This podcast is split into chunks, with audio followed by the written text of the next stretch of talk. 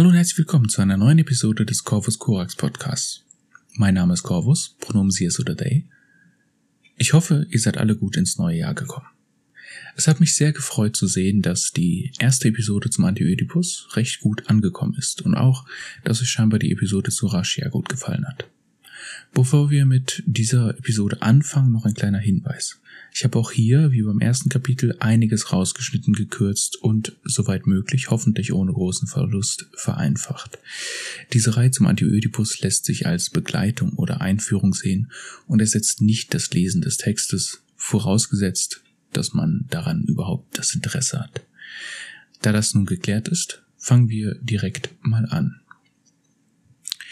Das zweite Kapitel die heilige Familie, Psychoanalyse und Familialismus von Antiödipus exemplifiziert Deleuze und Guattaris Vorstellung einer Kritik. Eine Kritik kann nicht rein negativ sein, sondern muss von etwas Positivem begleitet werden. Aus diesem Grund ist dieses Kapitel nicht einfach eine Kritik an der Psychoanalyse und ihren Paralogismen, sondern es ist vom Punkt der Kritik aus eine Weiterentwicklung der analytischen Kapazität der Schizoanalyse. Aus diesem Grund ist es auch falsch zu denken, beide wären gegen die Psychoanalyse per se. Sie spielen das ganz oder gar nicht Spiel nicht mit. Wie im Text erwähnt, ist es ihr Ziel, eine interne Revision der Psychoanalyse durchzuführen. Diese interne Revision soll durch eine produktive Kritik von fünf zentralen Punkten der ödipalen Psychoanalyse ausgemacht werden. Die ersten drei, Extrapolation, Double Bind und Applikation, laufen simultan zu den drei Schritten der passiven Synthese. Die vierte, das erfundene bzw. geglaubte Begehren, bezieht sich auf den Prozess der Ödipalisierung des Unbewussten und die fünfte, die Wunschproduktion betreffend, stellt sich auf die Seite der Produktion gegen den Mangel als bewegender Moment des Unbewussten. Der Raum, in dem diese interne Revision stattfindet, ist der der Familie, ob nun personifiziert oder strukturalisiert. Deleuze und Guattari setzen, dass die Familie nicht das primäre Objekt des Begehrens ist, sie der Agent und nicht der Grund für die psychische Repression ist, sie etwas initiiert, anstatt es zu organisieren, und in ihr liegt die Macht des Staates über uns begründet. Funktionell trianguliert die Familie das Objekt und identifiziert dadurch, wer wohin gehört und wer nicht.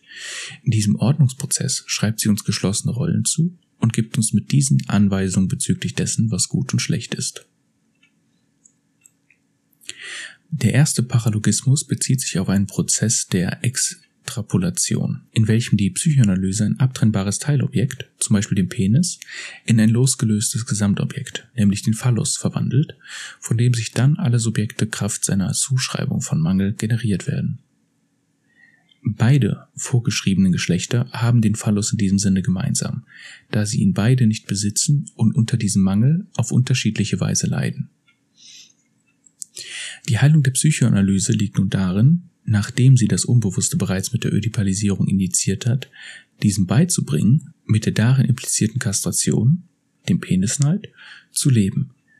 Das Problem des ersten Paralogismus ist somit, die Psychoanalyse tut so, als würde das symbolische Objekt, zum Beispiel der Phallus, bereits vorab vorhanden sein, während alle Sexualorgane in dem präödipalen Raum verdammt werden wodurch das fälschliche Bild entsteht, dass Mangel und nicht Fülle das Begehren vorantreibt. Dies führt zum zweiten Paralogismus, dem Double Bind, der darauf beruht, dass die Kur keine Lösung, sondern nur die andere Seite des Problems ist. Entweder man unterwirft sich Ödipus, internalisiert den Ödipus-Komplex und gibt ihn weiter, oder man akzeptiert Ödipus, aber will die Kur nicht, weshalb man im symbolischen Chaos leiden muss. Das Ödipal ist also eine Falle. Aber warum ist es so schwer, ihr zu entkommen? Der Grund dafür liegt in dem dritten Paralogismus, der Applikation. Die Psychoanalyse diagnostiziert, dass jedes Objekt an dessen Kindheit krankt und dass der Brennpunkt dieser Erkrankung einzig und alleine die Familie, die Triade aus Mutter, Vater, Ich ist. Deleuze und Guattari bestehen jedoch darauf, dass nicht alle Träume, Wünsche und Fantasien eines Kindes auf dieses Schema reduziert werden können. Des Weiteren bestehen sie darauf, dass Kinder wissen, dass ihre Eltern beispielsweise Vorgesetzte haben und diese nicht einfach nur der Vater des Vaters, sondern des Vaters Vorgesetzte sind. Die ödipale Psychoanalyse will, dass wir alle sozialen Zusammenkünfte einzig und alleine als neue Kindheiten auffassen. Die Kindheit der einzig relevante Referenzpunkt ist. Somit kommen wir zum vierten Paralogismus.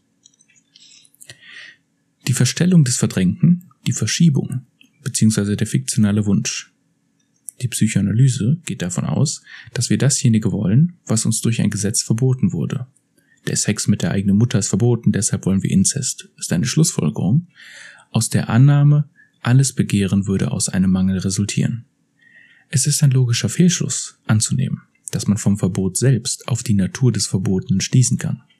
Es setzt voraus, dass wir wollen, was verboten wurde, und es tun würden, sobald es nicht länger verboten wäre. Des Weiteren setzt es voraus, dass dasjenige, was durch ein Gesetz verboten wird, tatsächlich nur Dinge betrifft, die von der Gesellschaft abgelehnt werden. Jedoch ist weder das Begehren so schuldig, noch das Gesetz so unschuldig. Zitat, denn es kommt vor, dass das Gesetz etwas innerhalb der Ordnung des Wunsches und der Triebe ausnehmend Fiktives verbietet, um dann sein ihm unterworfenen Subjekt einzureden, tatsächlich solche der Fiktion entsprechenden Absichten gehabt zu haben. Darin besteht für das Gesetz sogar die einzige Möglichkeit, auf die Absicht einzuwirken und dem Unbewussten Schuld aufzuladen. Zitat Ende. Man entwickelt keinen Wunsch nach dem Inzest, weil Inzest verboten ist, genauso wenig wie man einen Wunsch nach des Vaters Tod entwickelt, weil der Mord verboten ist. Vielmehr tritt zuerst die Repression ein, die den Wunsch an sich verdrängt, und unter der Verdrängung nimmt der Wunsch diese Masken an. Nicht der Inzest ist eine Gefahr für das Bestehen der sozialen Strukturen, sondern die Radikalität des nicht unterdrückten Wunsches. Zitat wird der Wunsch verdrängt, so weil jede Wunschposition, wie winzig auch immer sie sei, etwas an sich hat, das die herrschende Ordnung einer Gesellschaft in Frage stellt.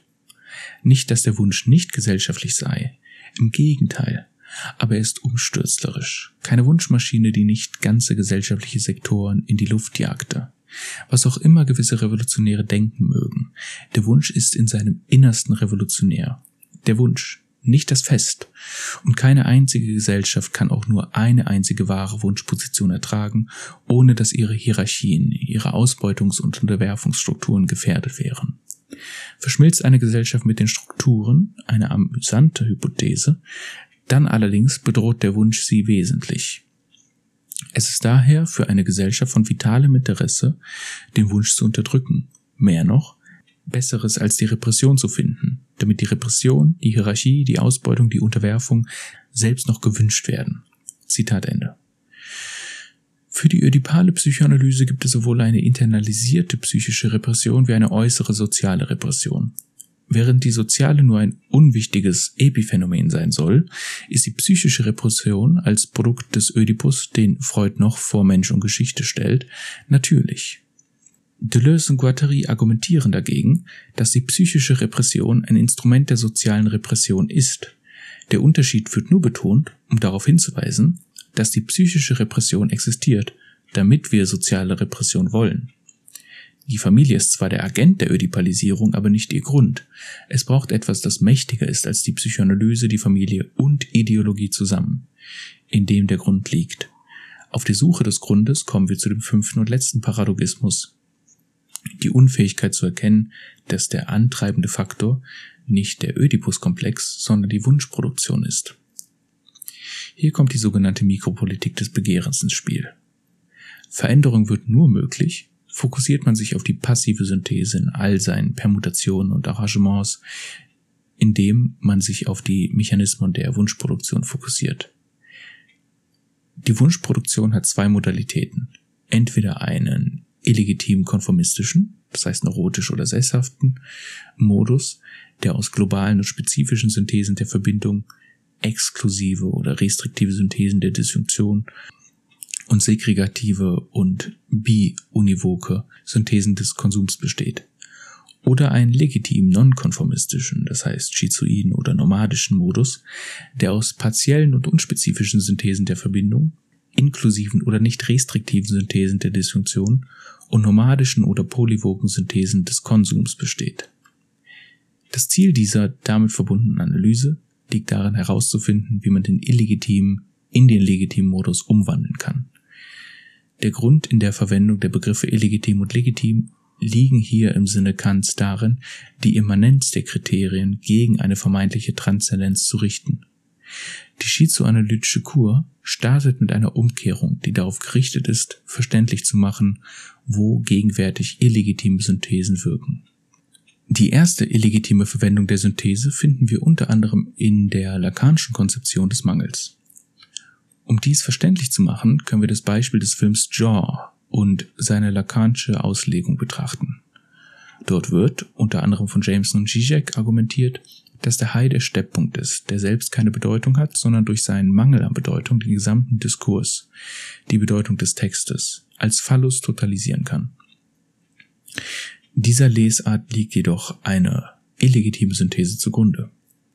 Man stelle sich ein haifreies Amity vor. Es gibt immer noch alle Antagonismen wie zuvor. Der Hai, wie im klassischen Western die Indigenen, haben den Nutzen, eine konnektive Synthese zu erzeugen. Es ist jedoch eine illegitime Synthese, weil sie im Voraus festlegt, wie ihre endgültige Form aussehen soll und über alle urteilt, die im Namen dieser endgültigen Form vorher, prä-Hai, vorhanden waren. Indem die Erzählung ständig auf den Mangel an Gemeinschaftsgeist hinweist, auf das Versagen, kollektiv für das Gemeinwohl zu handeln, als die wahre Ursache der sich entfaltenden Katastrophe, erzwingt sie jenes Gefühl der oben erwähnten vorzeitigen Totalität, das die nachteilige Wirkung hat, dass sich die Individuen, die in ihrem Strom gefangen sind, unvollständig fühlen. Unter dem Gesichtspunkt der Funktion und nicht des Sinns betrachtet, ist der Hauptwunsch in dieser narrativen Trope der Wunsch nach Zugehörigkeit zur fusionierten Gruppe. Es ist diese fusionierte Gruppe oder frühreife Totalität, die im Mittelpunkt des Dramas steht, nicht der Hai. Das soll nicht heißen, dass der Hai unwichtig ist aber seine Bedeutung liegt weniger in dem, wofür er stehen könnte, als in seinem Zweck und vor allem in der Tatsache, dass sein Zweck selbst einer fetischistischen Aneignung unterliegt. Wie Deleuze und Guattari in Bezug auf Oedipus behaupteten, hätte er nicht den Einfluss auf die westliche Gesellschaft, den er hat, wenn er nicht erwünscht wäre. Dasselbe muss für den Hai gesagt werden. Die Angst, die er in uns hervorruft, ist erwünscht. Das Fehlen des Gemeinschaftsgefühls ist in dieser Hinsicht paradox. Denn es ist auch klar, dass der Grund für das Fehlen des Gemeinschaftsgefühls darin liegt, dass es bisher keinen Grund für seine Existenz gegeben hat. In diesem Sinne ist das, was wirklich als fehlend empfunden wird, der Hai selbst, der gemeinsame Feind, denn nur durch seine Bedrohung kann die Insel zusammenkommen, ohne auf individuelle Interessen verzichten zu müssen. Mensch, ich frage mich, ob man da irgendwas zu Corona draus ziehen kann. Die illegitime Verwendung der Synthese der Disjunktion finden wir überall, wo Literatur und Kultur sind. Hier benötigen wir die Frage nach dem Effekt einer Maschine, danach, was die Maschine kann. Überraschenderweise kommen wir somit bei Deleuze zu der dialektischen Umkehrung nach Jameson und Zizek, wo aus der Lösung ein Problem wird. Die Synthese der Disjunktion produziert sowohl das Subjekt wie auch dessen Interpellation. Legitim ist dessen inklusive, illegitim ist dessen deutlich weiter verbreitete Form der exklusiven Verwendung. Ödipus selbst ist hier ein perfektes Beispiel. Erst sagt er dir, entweder du ordnest dich dem Schema Mutter, Vater, Ich unter, oder du verschwindest im dunklen Chaos, also eine Unterscheidung und Trennung zwischen dem Symbolischen und dem Imaginären, Sprache und Fantasie, dann müssen wir Ödipus internalisieren, wodurch ein vollkommen ausgeschlossener anderer und ein vollkommen eingeschlossenes Subjekt entsteht.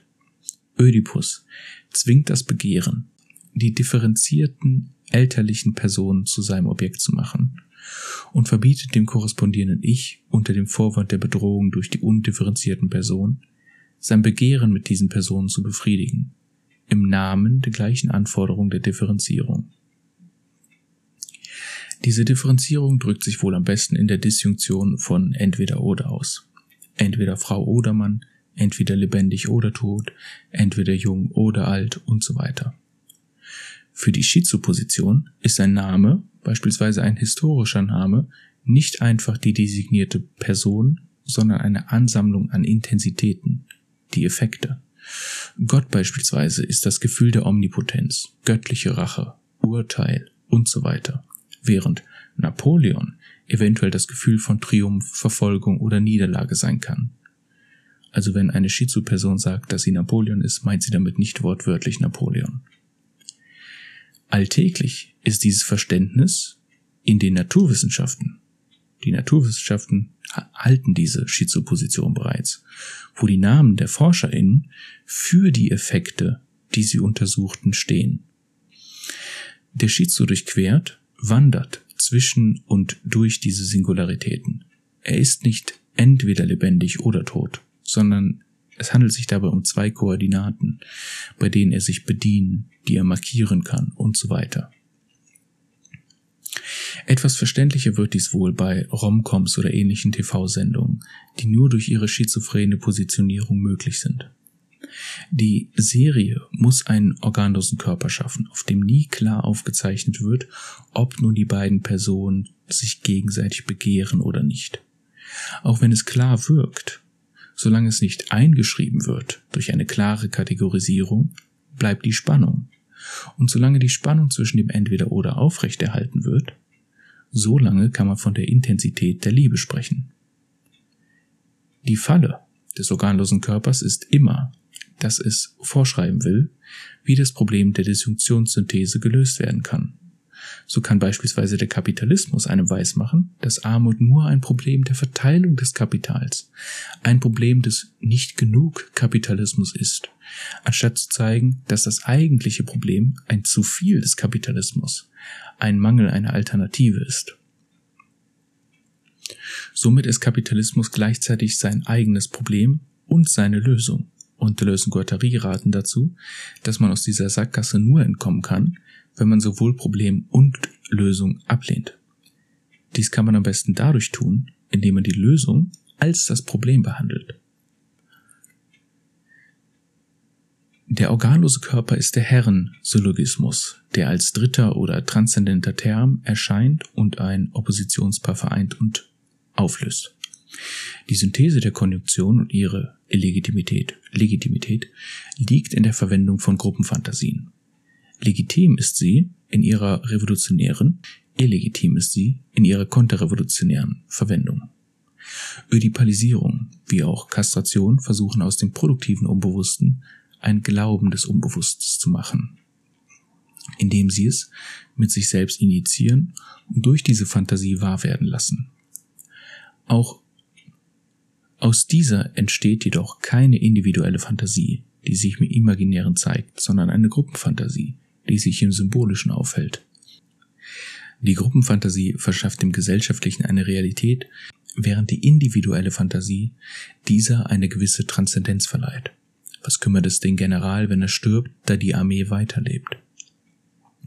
Somit ist die individuelle Fantasie an die Gruppenfantasie angeschlossen, welche ihr erlaubt, ein Stück Pseudoschicksal spielen zu lassen. Während die individuelle Fantasie somit mit dem Todestrieb verbunden ist, ist die Gruppenfantasie mit der Möglichkeit der Sterblichkeit und neuen Kreation der Institution verbunden. Die Gruppenfantasie besitzt einen revolutionären Pol, die individuelle Fantasie bezieht sich auf das Subjekt des Gesetzes, indem es sich in jene imaginiert. Zitat Die Gruppenfantasie aber hat nur mehr zum Subjekt die Triebe selbst und die Wunschmaschinen, die jene mit der revolutionären Institution bilden. Die Gruppenfantasie schließt die Disjunktion ein, in dem Sinne, in dem ein jeder seiner persönlichen Identität, nicht aber seiner Singularität enthoben, in ein Verhältnis mit einem anderen gemäß der den Partialobjekten eigenen Kommunikation eintritt. Jeder geht auf dem organlosen Körper in den Körper des anderen ein. Zitat Ende. Diese Trennung beinhaltet also einen fundamentalen Fehler. Individuelle Fantasien existieren nicht, nur Fantasien, die individualisieren, womit gemeint ist, dass sie das Subjekt unterwerfen. Demnach müsste man zwischen Subjektgruppen bzw. Singularitätsgruppen und unterworfenen Gruppen unterscheiden. Und sowohl Ödipalisierung wie auch Kastration führen zur letzteren Gruppe. Die Positionen können jedoch jederzeit wechseln, indem die Subjekte unterworfen werden oder die Unterworfenen zur Revolution gezwungen werden. Was wahrlich gruselig ist, ist die freudsche Insistenz auf die pseudo-individuellen Fantasien auf Kosten des revolutionären Potenzials. Denn jede dieser pseudo-individuellen Fantasien, die in der Therapie besprochen werden, sind Teil der Gruppenfantasie, des gesellschaftlichen Ganzen, haben somit automatisch ein revolutionäres Potenzial. Ja, das war das zweite Kapitel. Ich hoffe, vielleicht nach ein, zwei Mal hören kann man zumindest die zentralen Punkte nachvollziehen. Ähm, beim nächsten Mal gibt's wieder etwas, was nicht Anti-Ödipus ist. Ich hoffe, es hat euch gefallen. Wenn ja, dann gerne eine positive Bewertung da lassen, gerne einen Kommentar, es hilft immer beim Algorithmus. Auch natürlich gerne teilen. Ähm, Thema Penisneid hatten wir schon mal in einer anderen Episode besprochen, das kam ja hier auch auf. Deswegen könnt ihr euch gerne nochmal diese Episode zum Penisneid angucken, äh, wenn euch da, wenn da gerne etwas mehr Kontext hättet. Ja, ansonsten, wer mich unterstützen will, findet die Social Media Links in der Beschreibung, findet auch Patreon in der Beschreibung. Ja, das war's. Bis zum nächsten Mal. Tschüss.